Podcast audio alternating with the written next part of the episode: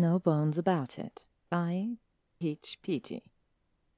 Summary To remain eligible to play football for Hogwarts University, Harry needs to pass his Gen Bio exam. Too bad he chose the course based on the hotness of the TA and not the leniency of the professor. With the help of his friends and the magic eight ball, Harry seeks tutoring from Draco Malfoy, hot TA. Q. Chance encounters, flirting in library nooks, and prophecies fulfilled. This is an alternate universe Harry Potter fan fiction, set at college and university, where Harry Potter is a jock and Draco Malfoy is a nerd. Enjoy. Harry slaps a plastic skeleton hand on the worn wooden counter next to the till. Quiz me. Ron shifts a lollipop from one side of his mouth to the other and continues to doodle in his sketchbook. Didn't we just do this? That was the pelvic girdle. Heh, pelvis. Harry mirrors Ron's grin and collapses his face into a pout. Come on, dude. I have to ace the skeleton ID exam tomorrow. Ron scratches his pencil to add shading to his sketch and blows away graphite debris. You just want to impress her, TA. Maybe, Hermione says from her perch on the stool beside Ron. He just wants to get a good grade. Yeah, Ron, maybe I want a good grade. Nah, Ron says. You just want to get boned. Nice, and yeah, Hermione, maybe I want to get boned. Hermione rolls her eyes and returns to copying notes from a pile of papers and textbooks scattered on the counter around her. Intricate diagrams and bizarre chemical hieroglyphic fill the page. Harry appeals to her with skeleton prayer hands. Hermione, how? I gave you a study guide weeks ago, color coded and cross referenced. Yeah, about that. I use it for collage, Ron says. Hermione squawks, mouth open in shock. Harry cringe smiles. What? Ron glances between them, lollipop bulging his cheek, face a mask of innocent confusion. It was awesome. I got an A. Harry points a skeleton finger at Hermione. I've a bone to pick with you anyway. That's a flush, but whatever. You said this class would be easy. Oh, Harry, take the general biology class for non majors. Hermione slams the biochemistry book closed. It would have been easy if you'd done as I suggested and taken McGonagall's Jen's bio class. She's a massive Owls football fan, and you're the star catcher. Wide receiver, but whatever. But no, Hermione continues. You had to pick Professor Snape's class because you thought the TA was, and I quote, wicked hot. I mean, where's the lie? Oh, I still don't see the appeal. Ron pops a lollipop from his mouth and wrinkles his nose. Draco Malfoy, son of Lucius, benefactor of Hogwarts University. Honestly, is there a building on campus that doesn't bear the Malfoy name? Blonde assheads, both of them. Well, we all have our assets, don't we? Hermione mutters, casting round a sidelong glance. And Harry, I told you Professor Snape was notoriously tough on everyone, football players especially. You could say McGonagall is humorous and Snape is the sternum. She sniggers, then sobers at Harry's flat expression. Sorry. Snape is well beyond stern. Harry shudders. It's like he's looking for an excuse to fail me. And Harry needs to pass this exam to be eligible to play. Their opponent next week is Durmstrang. As intended receiver in more than half of Wood's plays, Wood would have an aneurysm if Harry were sidelined. He silently curses his past self for thinking with his stick. Arthur Weasley emerges from behind a Halloween display of mad scientist's potion laboratory, manned by a trio of life-sized witches. The sequin eyes of the ghost appliques stitched to his orange sweater shimmer in the glow of the fake Bunsen burners, heating colored potions still boil. In Harry's opinion, it's the best Pruitt Home Goods Halloween display yet. Second only to the zombie apocalypse from last year. How's it going? Arthur says. Uh, lots of Halloween sales today, I hope. Hermione beams. I start the big creepy animated clown. Did you really? And I rang up the sale, Harry adds. They all three look pointedly at Ron, who maintains his laser focus on the sketch and ignores them. Brilliant, Arthur says brightly. And you two aren't even our employees. Have some candy. Picks up the plastic jack o' lantern bucket nestled in the lap of an articulated skeleton wearing a fedora and seated next to the till. A handful of miniature candy bars rattles around inside. Looks like Indiana Bones needs a refill. They stare at Ron. He continues to draw, oblivious. Honestly. Hermione hops off the stool, shoves Ron's long leg out of the way, and grabs a bag of Halloween candy from the hidden shelves under the counter. Before she can hand the bag to Arthur, Ron traps her against the counter with his arm. Ron takes the bag and passes it to his dad. Hermione sticks out her tongue and ducks out from one strap. Pink blush blooms on her cheeks as she makes a mess searching through her papers. She hands Harry her skeleton study guide. Don't wait until the final hour next time. Harry takes hold of the papers with his skeleton hands. I love you.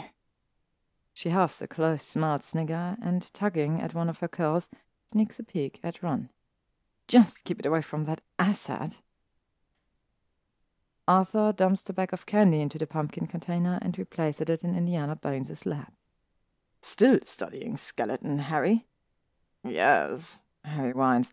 The human body has so many bones. So many. How many? Hermione asks sharply.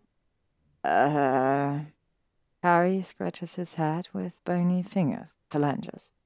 Two hundred and five. No, no, six. Two hundred and six. Hermione nods, pleased. Bone us points for Harry. Arthur winks and tosses Harry a candy bar. He takes one for himself and sings, The backbone's connected to the neck bone. This candy is for customers, Molly Weasley says, approaching the counter from the back of the office. She takes the candy from Arthur and replaces it with his jacket. You'll ruin your supper. She gives Harry the chocolate and pats his cheek. But you can have as much as you like, of course. The shop door opens and a jangling bell announces entering customers. Welcome to Pruitt Home Goods, Ron calls out, lifting himself from his slouch into a big stretch. Ah, ha! Arthur says, grinning. He can be trained. He tosses a candy to Ron. Molly adjusts her coat collar. Mm, we're off. Oh, someone has set the skeleton dogs humping over in the pillows and blanket again.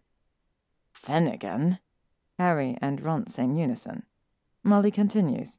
And the cauldron shipment arrived this morning. They aren't going to sort themselves. Mom. And please, please don't forget about the customers.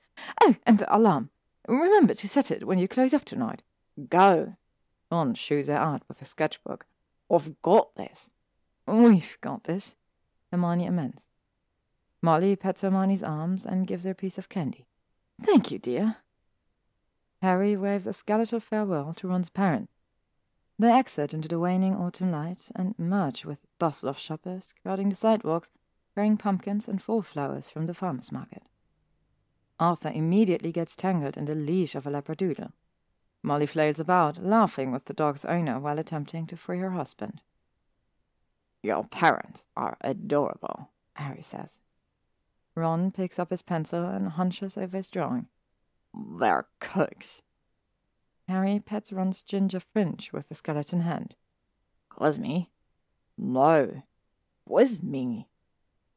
Ron sets down his pencil and grabs a magic eight ball set next to Indiana Bones. He shakes it and consults the viewing window. More sources say no. Harry bends the skeleton finger so the hands flip Ron off. You're a pain in my coccyx. Huh, coccyx.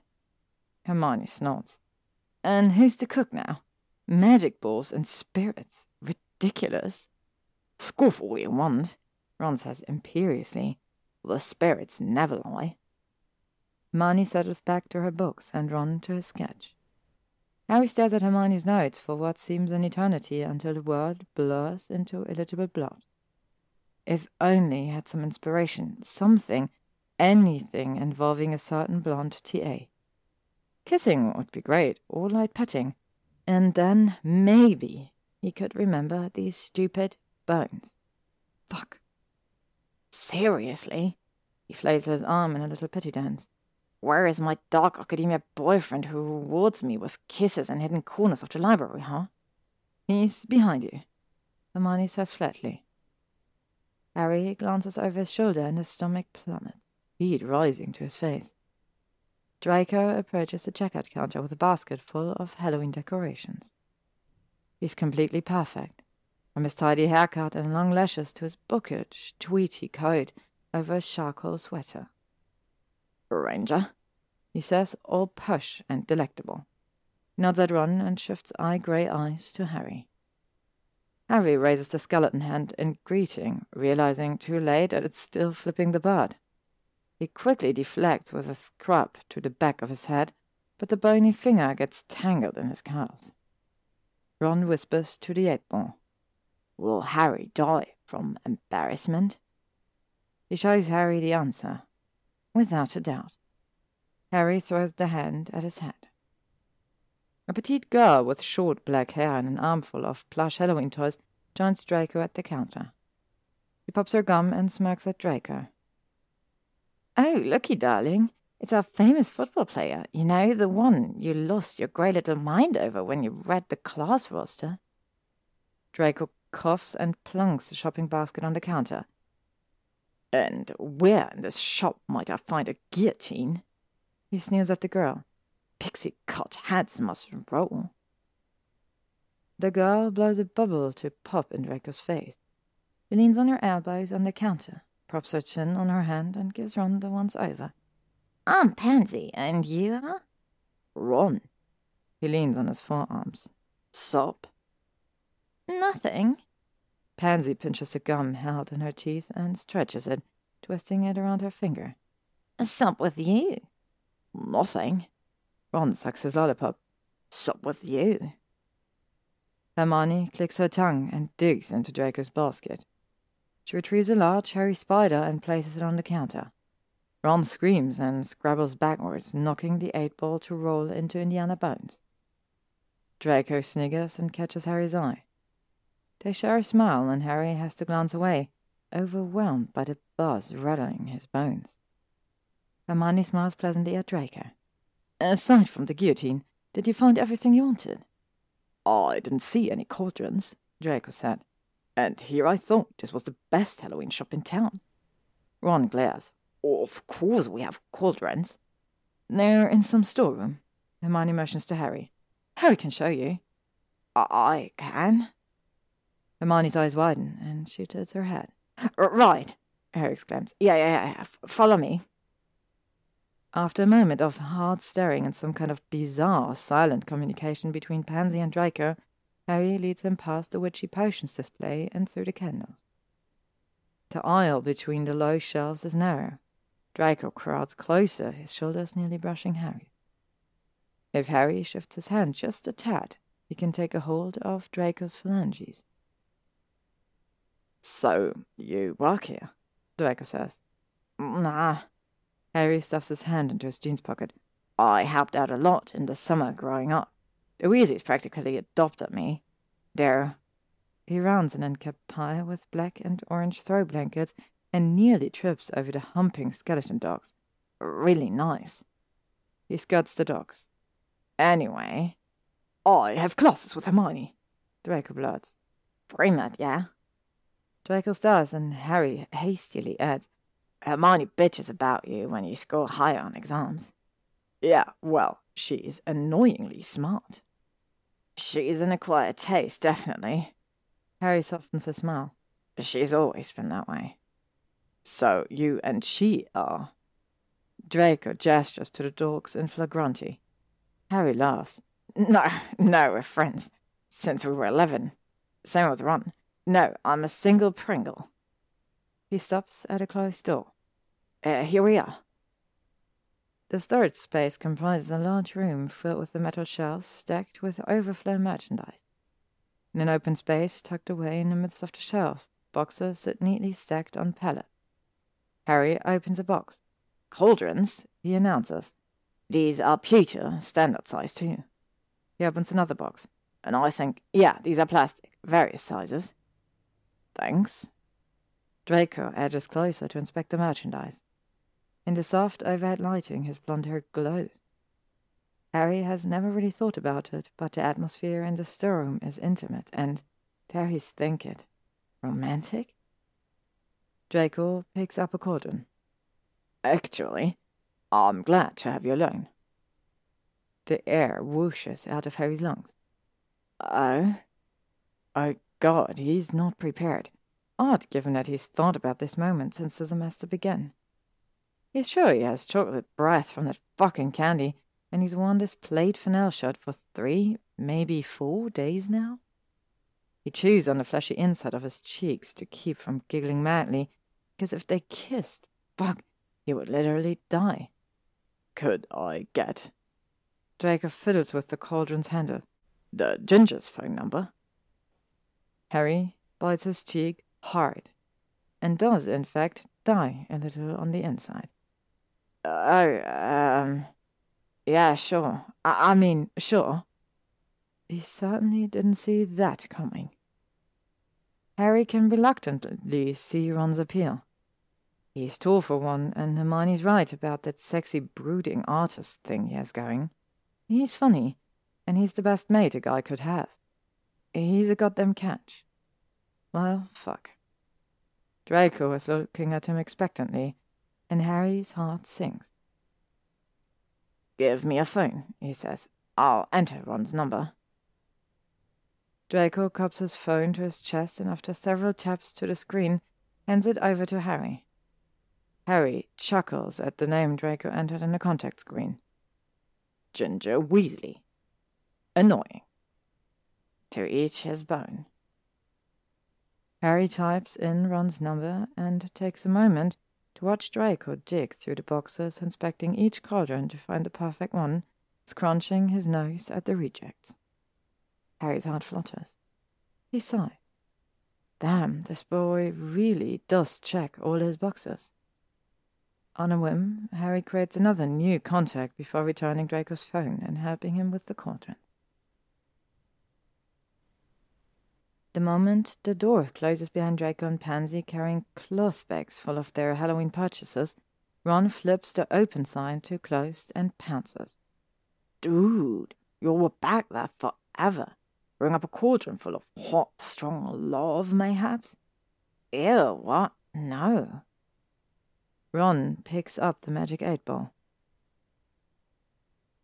Oh, benevolent spirits, was Harry jumping Malfoy's bones in the storeroom? He lifts an eyebrow and reads, Reply hazy. Try again. Well, it's not a no. The spirits can fuck off because it's a decidedly no. Ron inhales a sharp breath and clutches the eight ball to his chest. You dare slander the spirits. All I'm saying is that the thing is wrong. Hermione pauses, stuffing her books and paper into her bag. What did happen? We looked at the cauldrons. Ron's lifted eyebrow slowly descends into a frown. That is a terrible story. It's true, Harry says. It just, it wasn't the right time to make a move. How? You're in the back room. It's just the two of you alone. It's low light and kind of romantic. Come on, 'Mione, back me up here. Sounds like bad fan fiction. Ron grabs her hand. Ow! You're reaching for the cauldron. He reaches for Ron too. Your hands touch. Ron pulls her flush against his chest, nose to nose. Hermione's lips part in a silent gasp. Harry stops breathing. For a suspended moment, he thinks Ron's going to kiss her. Then Ron trills. A Draco, my blonde ferret, rail me amongst those cauldrons. Ew! Hermione shoves away from Ron, her face bright pink. She snatches the eight ball and shakes it savagely. I think the magic ball is working. The spirits are telling me you're a dumbass. She shoulders her book back and heads to the exit. 'Mione, wait, come on. Ron chuckles. Man, she makes it too easy. Harry shakes his head. I'll see you later. Ron shoots him finger guns. Bon voyage. Harry exits the shop and trots to catch up to Hermione, who is power walking up the pavement. Ahead, the university clock tower stands illuminated against the darkening sky. He falls into step beside her, inhaling the cold autumn air deeply. He bumps her with his shoulder. He really is a dumbass. She pulls up the hood of Ron's hoodie, her hair fluffs out around her shoulders. Her chuckles hold no mirth. It's fine. I'm fine. Insert dog in a burning house meme. Her laugh now sounds genuine. I am fine. But you. You did miss a prime opportunity tonight. Maybe I'm the dumbass. We both are. Hermione links her arm with Harry's and rests her head on his shoulder. But really, why didn't you make a move? He asked for Ron's number. Hermione stops so abruptly that Harry is yanked backwards. A book bag slams into his thigh. He what? I debated whether or not to tell you. She stands mute. See? Harry says. I knew I shouldn't have said anything. no, y- yes, I- I'm. She brushes stray hair from her face. I'm sorry. You're saying Draco Malfoy asked for Ron's number. Draco Malfoy. The blonde Yahoo who was just in Pruitt's? Hey, I happen to like that blonde Yahoo. But yes, that's why I couldn't very well swoop in with a, hey, you wanna hang out? They resume walking arms linked. Well, not with that game. Wanna hang out? Really? It's as bad as sob nothing, sup with you. Still, he wanted Ron's number. Harry kicks a loose rock to skitter up the pavement. It's a conundrum. From Harry's back pocket, his phone pings. He checks the notification and harumphs. So, here's another conundrum. Ron just texted me. Holy shit, dude, Pansy just texted me. Is there some magical love potion that has everyone falling in love for Ron? I mean, dude's my best mate, but come on. They've caught up to the rock. Harry kicks it further ahead. Maybe a little too hard. It pings off of a parked car. Okay, wait. So now Pansy's texted Ron? This is wonderful. You're awfully happy about your crush lurking on another girl. That's whatever, but don't you see? She hugs Harry's arm in excitement. Draco must have given Pansy Ron's number. He asked for Ron's number on Pansy's behalf. It's the only logical explanation. Ah, I don't know. They walk in silence along the final block of Main Street until it T-bones into the avenue surrounding Hogwarts University's main campus. At night, the school is well lit. Lampposts spotlight mature trees whose russet autumn leaves match the red bricks that comprise all the campus building. Harry's phone buzzes again, and he hesitates. On one hand, he's happy for Ron and all his prospective suitors, but on the other, he kinda wants to punch his freckled nose. Curiosity gets the better of him, however, and he checks the notification. It's a number he doesn't recognize. He opens the texting app and draws up short, jolting Hermione to a halt. Her book bag smacks into his thigh again. It's going to leave a mark, but he doesn't care. Unknown number. You put your number in my contacts. He stares. Holy shit. What? I may have done something reckless. You? No. Harry smirks. So, fun fact, I did give Draco my number. I was typing in Ron's and I just created a new contact for me. I didn't think he'd notice, let alone use it. Harry stares at the words. Is he angry? Is he happy? Fuck, texts. It's so hard to tell. Okay, that's it. Hermione grabs Harry's arm and leads him with determination towards a large brick building situated in an open lawn off the left. Harry trails along, tripping over fallen acorns. Whoa, whoa, slow down. Where are we going? Near the library, of course. Inside the library is warm and still, a book lined cocoon. Hermione approaches the main counter behind which sits a dark haired guy. He looks up from his textbook and gives Hermione a dimpled smile. Hermione, hi. Hey, Theo. Burning the midnight oil. You know it never ends. It's why I took the night shift. May as well get paid while I study. Harry, this is Theo Nott. He spends as much time here as I do. Architecture student turned pre-med, Theo says. That's who populates the library in the evenings. Leans forward conspiratorially and whispered, I saved your favorite study room for you. Gosh, thank you. Hermione tugs at her hair, pulling a curl through her fingers. That's very thoughtful. It's nothing. Just wait here and I get the key. Actually, Theo, I'm going to take Harry to the back corner. To study, Harry interjects. We're here to study. Yes, study only. Takes a hold of Hermione's shoulder and directs her away from the desk. I'll send her right back. It's the other direction, Hermione whispers. Harry drives Hermione in the opposite direction. Once hidden by the stacks, he releases her. What the hell was that about? Hermione huffs, readjusting her book bag. Theo is into you. What? No, what? Hermione tugs at her hair again. Harry points at her. You like him. You do that thing with your hair when you like a boy. He releases the curl and bites her thumbnail. He is cute. He is hella cute. Dark hair, chocolate eyes, smart. I bet he has a nice ass, I can tell. Your biceps are showing. Maybe you should date him. This gentleman prefers blondes. He follows Hermione through a labyrinth of shelves, past a grouping of comfy looking chairs commandeered by students, and deeper and deeper into the stacks. Where the fuck are you taking me? He stops suddenly at the termination of a bookshelf and gestures. Harry peers cautiously around the shelf corner, half expecting to find a portal to another dimension.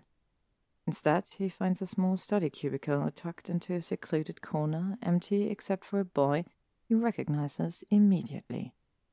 Your dark academia boyfriend awaits. She smiles smugly. You're welcome. I really do love you. Ron doesn't deserve you, you know. I know, but maybe a dark haired architect with chocolate eyes does. She kisses his cheeks and indicates Draco with a lift of her chin. Make a move, dumbass.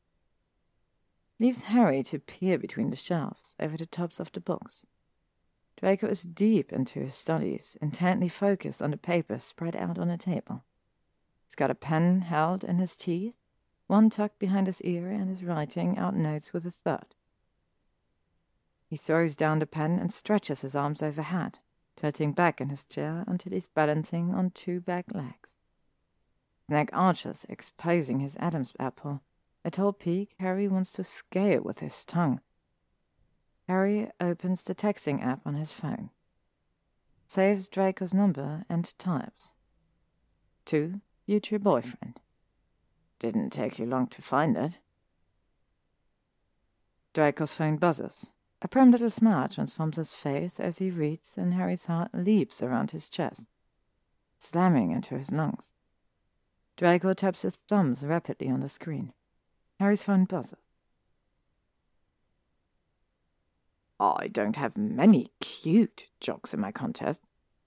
You forgot singer, cute jock, and singer. An important distinction. But I'm concerned. And what could the else celebrated WR? Fret his pretty curls over. How many single cute jocks you got in your contacts, because however many, I better be cute jock number one. The list reads thus. First, Harry Potter. End of list. Harry leans against the stacks and bites his knuckles. He peeks at Draco again and is suddenly overcome with nervousness. He opens his internet browser and finds the Magic 8 Ball website. Spirits don't fail me now. In the question prompt window, he types, Will I score with my crush? And then he taps Shake 8 Ball button. The image shakes and the words appear in the murky blue window. Outlook good. Yes, he mutters. Okay, Potter, you're the youngest wide receiver to play first string in decades. You've broken every Hogwarts University receiving yard record. You got this. He pounds his left shoulder, right shoulder, and pumps his knees and arms, exhaling in short puffs before bursting around the shelves as if exiting the Albus P.W.B. Dumbledore Stadium tunnel to take the field. Draco, hi. Draco startles, his eyes widen, and the chair balances before toppling over backwards. Uh, oh shit. Harry has to kneel at his side. Are you okay? Draco blinks rapidly at the ceiling a few times. I'm on the floor. His eyes shift to Harry. Hi. Hi. Harry smiles. Here, let me help you. He grabs Draco's arm and helps him to sit up. Fuck, he smells amazing. Like paper and cinnamon and sunlight on an open field. Draco focuses dazed eyes on Harry. What are you doing here? Working on you from behind the stacks, he thinks. Um, studying for Snape's exams, he says. Moves to collect Draco's pens and papers littering the ground. I'm sorry for startling you. He locates Draco's phone under the desk. The screen lights up and Harry pauses. An image of a Hogwarts U football player in full gear photographed from behind fills Draco's lock screen. Emblazoned on the player's jersey is number 18. Harry's number. And a pink heart is drawn to frame his butt, with animated sparkles. The earth slows its spin, and in the quick eternity it takes for Harry to process the fact that Draco Malfoy, his ultimate crush, has his photo with a sparkly heart as a lock screen, Draco's face contorts in realization and he turns a paler shade of pale. Wait! He scrambles to take back his phone. Harry holds it out of reach. You have a picture of me? I can explain. With a heart drawn on my. Draco snatches the phone and sits back down. The color returns to his face and he's getting pinker by degrees. I have so many questions, Harry says, barely able to contain his glee. Draco stands and, averting his gaze, straightens papers and pens knocked askew on the desk. I'm an owl football fan. Clearly. Pansy sent it to me, with the edits, the bitch. Lifts his chin defiantly. Fine. What will it take? Harry frowns. I don't follow. What will it take for you to forget about the fact that I have an edited photo of you as my lock screen? Oh, I don't. Harry Hall. He came here with a purpose, and he's been handed an opportunity. Outlook, good. Don't be a dumbass. Help me with Snape's exam. If you expect me to give you the answers. No. Harry rises. No, of course not. It's just oh, I'm having a hard time with bones. I mean, like the bones in my hand. So much for not being a dumbass. I just, I need help with the memorization. Draco takes a moment to decide, his expression inscrutable. Harry chews on his bottom lip. Finally, Draco picks up his chair, brushes off his jumper, and sits primly. Well? Harry hastily drags over a nearby chair, flips it backwards, and straddles it. Give me a hand, Draco commands. Harry stretches out his arm. Draco takes hold of his hand, and Harry's heart rate bumps up a notch. There are twenty-seven bones in the hand. Draco says, affecting his posh TA voice. Harry's heart revs faster. Draco turns Harry's hand palm up. Sweat glistening in his palm lines, but Draco doesn't seem to notice or care. Thank fuck. His attention is focused, allowing Harry to freely study the fold of his fringe over his forehead, the tiny scar over his left eyebrow, the fan of dark eyelashes. The carpals or wrist accounts for eight. Draco glides his fingertips over the sensitive skin inside Harry's wrist, tracing blue veins and sending chills up Harry's arm. The palm has five metacarpal bones, one to each of the five digits. Dracos place elegant fingers to gently scratch neatly trimmed nails with pearly half moons against Harry's palm. Harry's eyelids flutter, and he welcomes the warmth seeping through his muscles. And the remaining fourteen are digitobones. Draco says, voice hushed. Also called phalanges or phalanx bones, three in each finger. He pinches the base of Harry's forefinger. The proximal. A pinch at the callus in the middle. The middle. He squeezes the tip. And the distal. Before Draco lets go of Harry's fingertips, Harry laces their fingers together. Let's see if I can remember, yeah? Draco nods. Twenty-seven bones. Harry releases Draco's hand and turns it palm up. Eight carpals.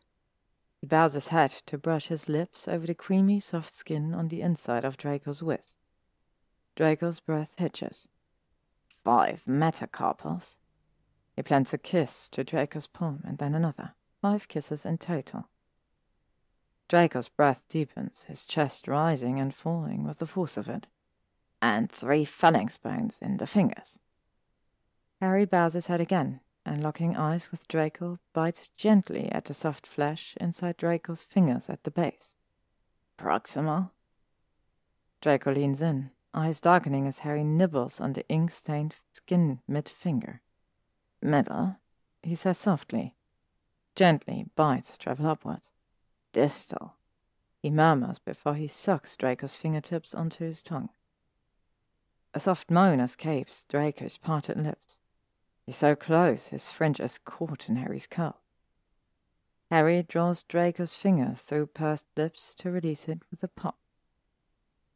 They close the gap between them, both reaching, pulling, pressing, lips firm, then softening, tongues coaxing, mouths open. And Harry opens willingly, melting into the kiss until he's boneless, breathless.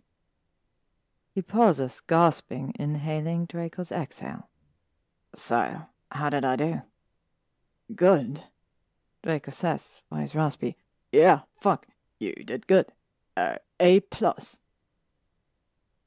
Harry nuzzles Draco's face, planting open-mouthed kisses on his top lip, bottom lip, mouth corner. Fuck, he may never stop kissing him. So, tibia clear. He smiles against Draco's lips. See what I did there? Draco bites Harry's bottom lip, pulling it taut before releasing it. Bona fide awful. Harry smiles again. Fuck, he may never stop smiling, ever. Tibia clear. You wanted Ron's number. For Pansy, dumbass. It's a good thing you're cute. Except, I think. Harry taps his chin thoughtfully. I hope. I'm no longer single. Draco hums and taps on his phone. He holds it up for Harry to see. Harry's contact reads, Cute jock. Mine. Satisfied? Draco says. Not quite. I have to renegotiate on our deal. You've helped me prep for Snape's exam, but sorry, I'll never forget the fact that you have a picture of me on your lock screen. Oh, we aren't done here. Draco says, all business. There's more bones that need memorizing. Two hundred and six to be exact. His whisper goes over Harry's ear. Two hundred and seven, if you're lucky. I'm so going to ace this fucking test tomorrow. Harry cups the back of Draco's head, guiding him so that their lips align. I can feel it in my bones. The end. Thank you very much for listening to this wonderful story by peachpety. I really hope you enjoyed it, and I really hope you will be around tomorrow to listen to the next story of our little fall festivities. Take care of yourselves, and I'll see you soon.